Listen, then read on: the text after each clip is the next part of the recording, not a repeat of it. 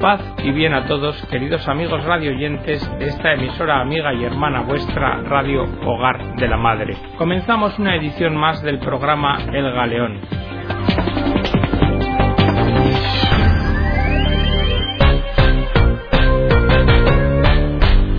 Y el programa de hoy va a ser el primero de un breve ciclo destinado a la formación sobre el tema de las religiones.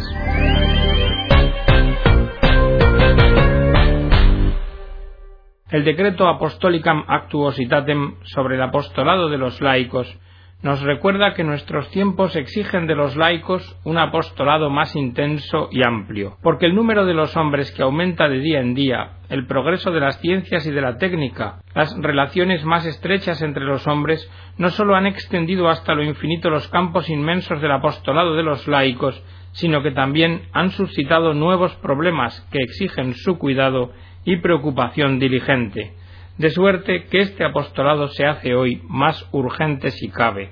La Iglesia ha nacido con el fin de que por la propagación del reino de Cristo en toda la tierra para gloria de Dios Padre, todos los hombres sean partícipes de la redención salvadora, y por su medio se ordene realmente todo el mundo hacia Cristo.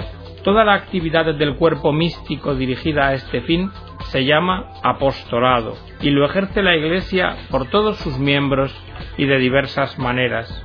Pero prosigue el decreto recordándonos que para el apostolado hace falta formación, porque el apostolado solo puede conseguir plena eficacia con una formación multiforme y completa. Y esta formación supone una cierta formación humana e íntegra, y además de la formación espiritual, una sólida instrucción doctrinal, incluso teológica, ético-social, filosófica y de cultura general. Precisa para cultivar las relaciones humanas y para acrecentar los valores verdaderamente humanos, sobre todo el arte de la convivencia fraterna, de la cooperación y del diálogo. Y vamos a comenzar nuestro tema de formación con la religión judía. Leemos en la página Religión en Libertad un artículo Los grandes olvidados, dramático llamamiento del padre Neuhaus sobre la Iglesia invisible de los judíos católicos. En el permanente conflicto de Tierra Santa, los ojos de los cristianos de todo el mundo parecen fijarse nada más que en sus hermanos de fe palestinos, y se descuida una realidad minoritaria enfrentada a problemas muy distintos. Son solo nueve sacerdotes, y ni siquiera el consuelo de ver reconocida su labor, aunque ayuda a la Iglesia necesitada, les da ayuda en puntos claves. El padre David Mark Neuhaus, vicario del Patriarcado Latino para los católicos de lengua hebrea en Israel, es un jesuita judío de nacimiento que se ordenó sacerdote en el año 2000. Licenciado en Ciencias Políticas por la Universidad de Jerusalén, se formó también en el Pontificio Instituto Bíblico y actualmente enseña Sagradas Escrituras en el Seminario del Patriarcado y Universidad de Belén. Entre sus méritos figura haber sabido llevar a los medios en los últimos años la realidad escondida de los judíos de religión católica. Esa realidad consta de seis centros y nueve sacerdotes para todo Israel. El trabajo es verdaderamente el de buscar las ovejas perdidas, aquellos que no saben que existe esta iglesia en lengua hebrea y que es posible vivir una vida católica en hebreo entre la sociedad judía israelí. Peligro de la asimilación. Para lograr este objetivo y entre otros proyectos, Ayuda a la Iglesia Necesitada colaborará en la publicación de una colección de libros de catequesis para niños, proyectos de campamentos y también iniciativas de formación para parejas jóvenes y catequistas. Y es que rezar en hebreo, vivir como católico en hebreo, vivir como una minoría católica en una sociedad judía, es una realidad muy nueva para la Iglesia, dice Neuhaus. De hecho, somos una Iglesia casi invisible en efecto, las iglesias e instituciones católicas, escuelas, hospitales, centros sociales, son o de lengua árabe o extranjeras, sin que eso implique problema con los árabes cristianos. El pequeño vicariato de la comunidad de los católicos de lengua hebrea nació en el año 1955, cuando los primeros pobladores religiosos, religiosas, sacerdotes y laicos fundaron la obra de San Jaime para responder a la nueva realidad del establecimiento del Estado de Israel había que atender a la inmigración masiva de judíos que incluía a los judíos convertidos, a los católicos cónyuges de judíos y a los católicos que llegaban para trabajar en Israel. La situación parece de tintes dramáticos. Además de la emigración, los católicos judíos se enfrentan al riesgo de la asimilación, y entre ambas tendencias su número ha disminuido mucho en los últimos años. La nueva generación de católicos israelíes de lengua hebrea tiende a encontrar su lugar en la sociedad judía laica. Nosotros no tenemos instituciones educativas ni de otro tipo.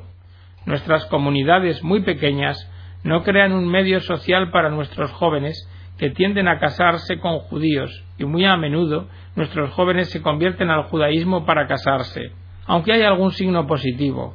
La poderosa inmigración de la ex Unión Soviética ha aportado un cierto número de católicos de lengua rusa. Y otro elemento positivo ha sido la consagración episcopal en 2003 del vicario patriarcal, el abad benedictino Jean Baptista Gurion, lo cual ayudó a dar una cierta visibilidad a esta presencia de la Iglesia en Israel, dice Newhouse. Además, la cálida cordialidad del Santo Padre siempre nos supone un gran consuelo. Termina el padre Newhouse con un llamamiento general a los católicos de todo el mundo para que no se olviden de que en Tierra Santa no solo se reza a Jesucristo en lengua árabe, sino que también se le alaba en lengua hebrea. Sobre la religión judía es procedente traer aquí a colación la declaración Nostra Aetate de su santidad Pablo VI sobre las relaciones de la Iglesia con las religiones no cristianas, de 28 de octubre de 1965. La religión judía. Al investigar el misterio de la Iglesia, este sagrado concilio recuerda los vínculos con que el pueblo del Nuevo Testamento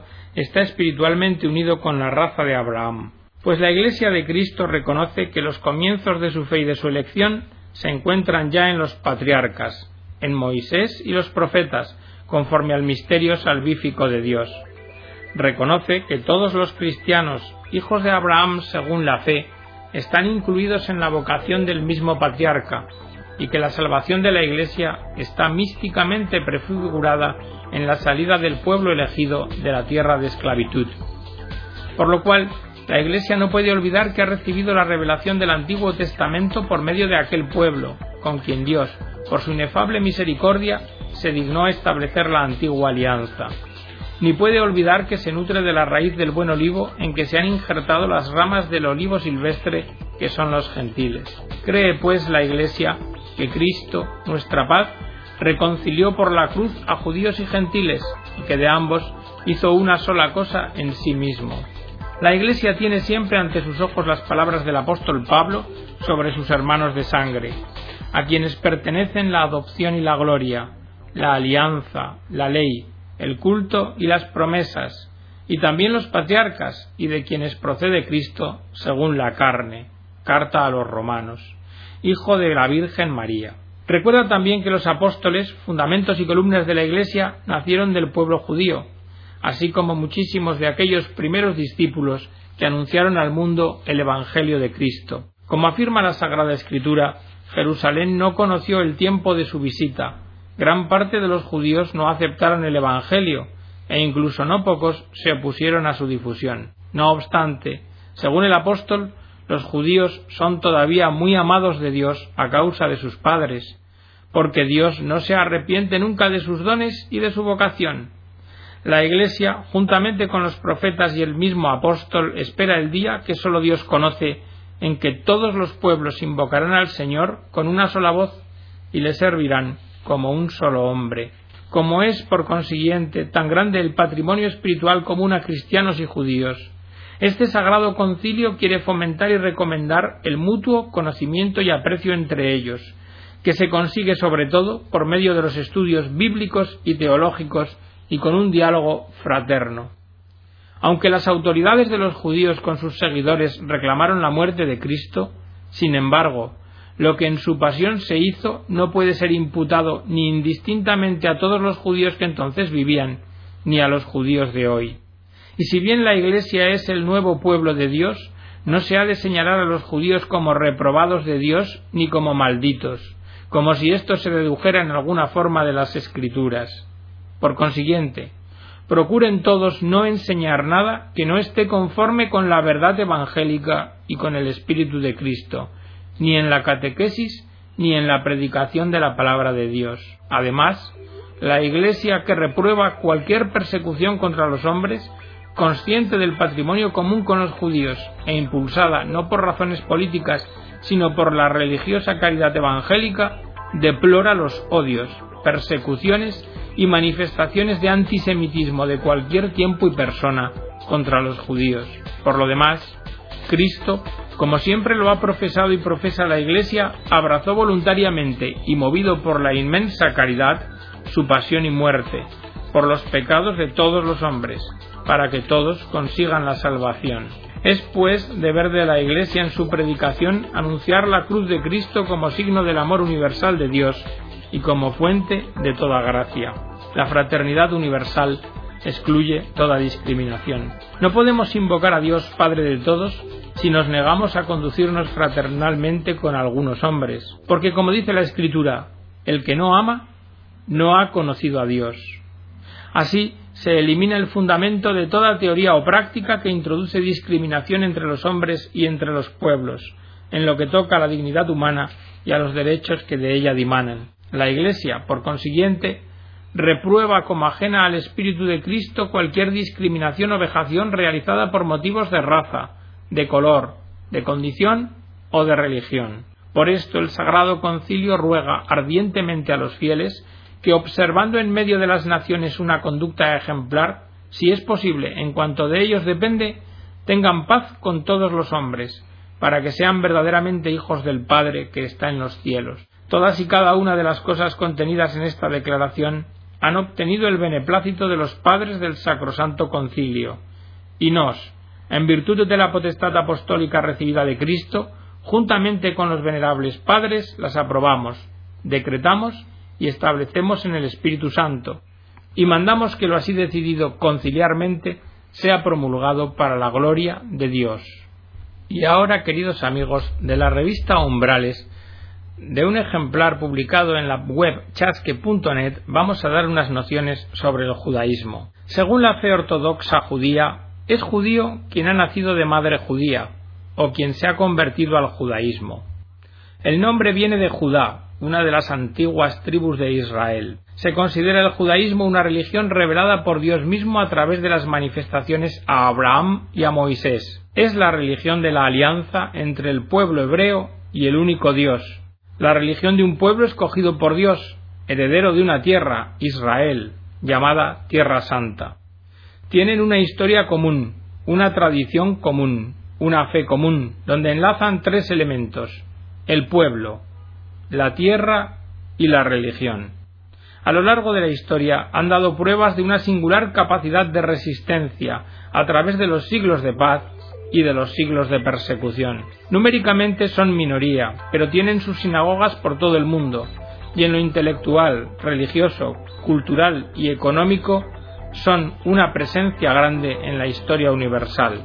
En el mundo hay unos 13 millones de judíos, de los cuales 6 millones residen en el Estado de Israel. Contexto histórico. Los hebreos, pastores nómadas, eran muy similares a los beduinos del desierto sirio-árabe.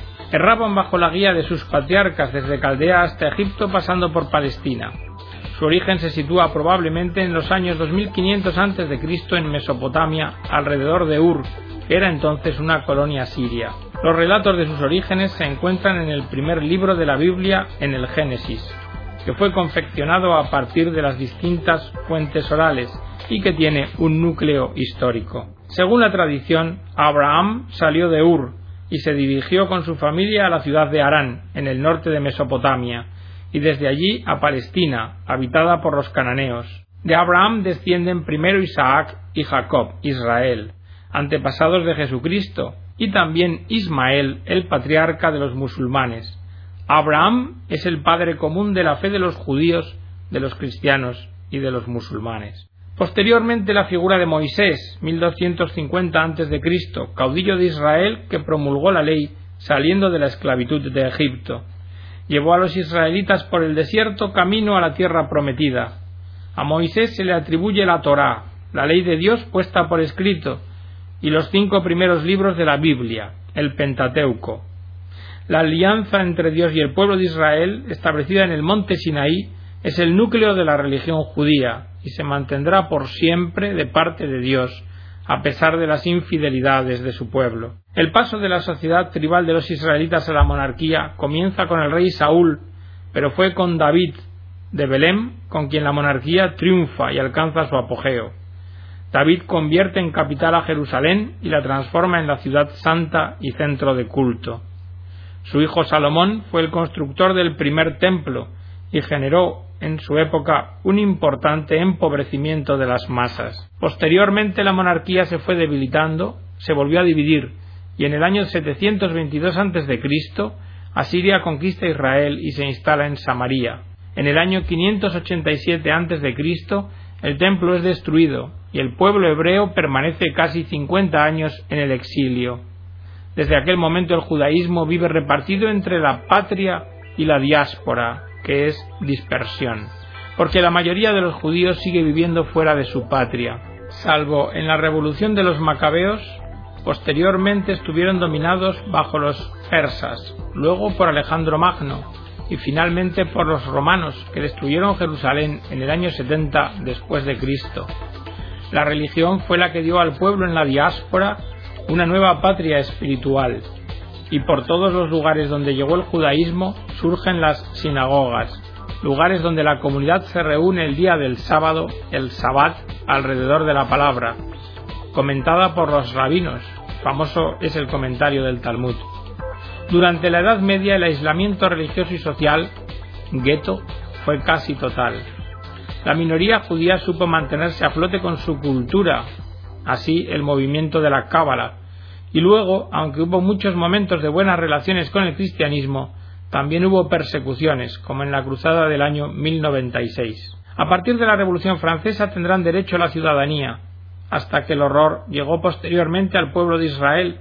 En el siglo XX se puso en marcha un monstruoso asesinato masivo de millones de judíos, llamado la Shoah, catástrofe, o el Holocausto después de varias inmigraciones a Palestina, en el año 1948 fue fundado el Estado de Israel. Doctrina judía.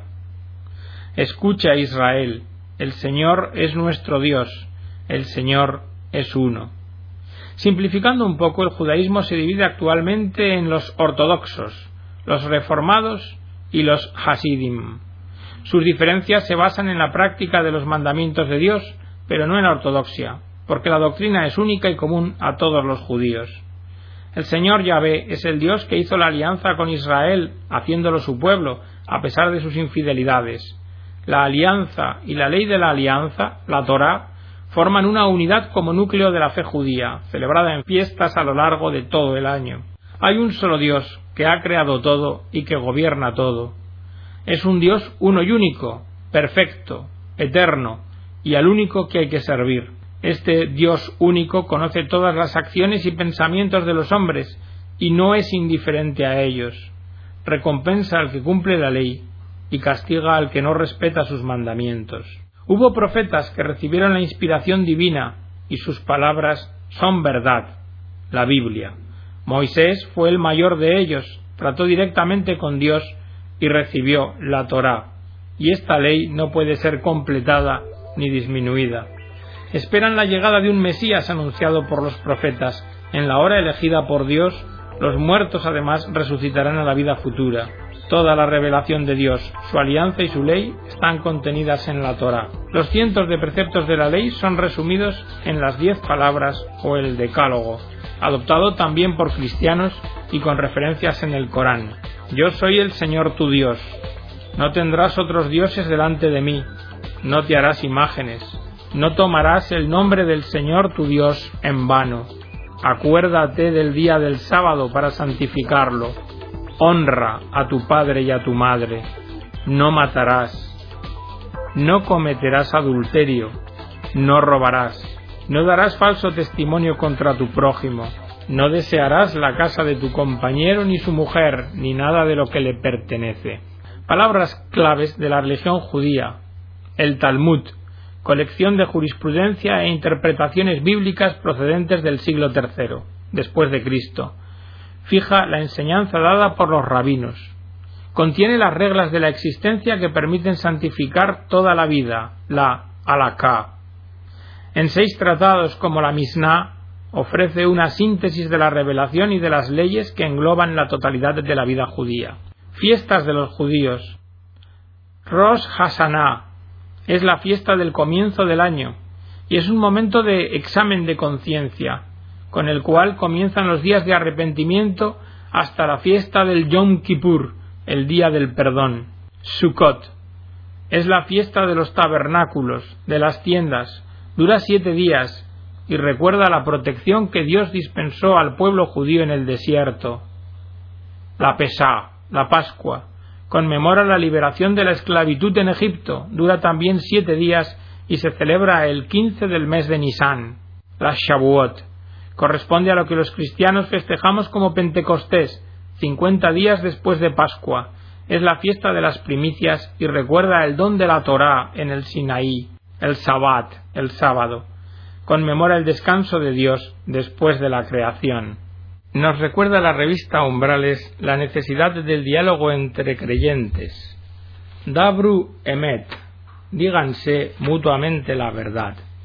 Declaración judía sobre los cristianos y el cristianismo. En las décadas que siguieron al Holocausto, a la Shoah, el cristianismo cambió de una manera espectacular un número cada vez mayor de organismos eclesiales oficiales, tanto católicos como protestantes, efectuaron declaraciones públicas para expresar su arrepentimiento por el maltrato de los cristianos hacia los judíos y el judaísmo. Creemos que esos cambios merecen una respuesta meditada por parte de los judíos.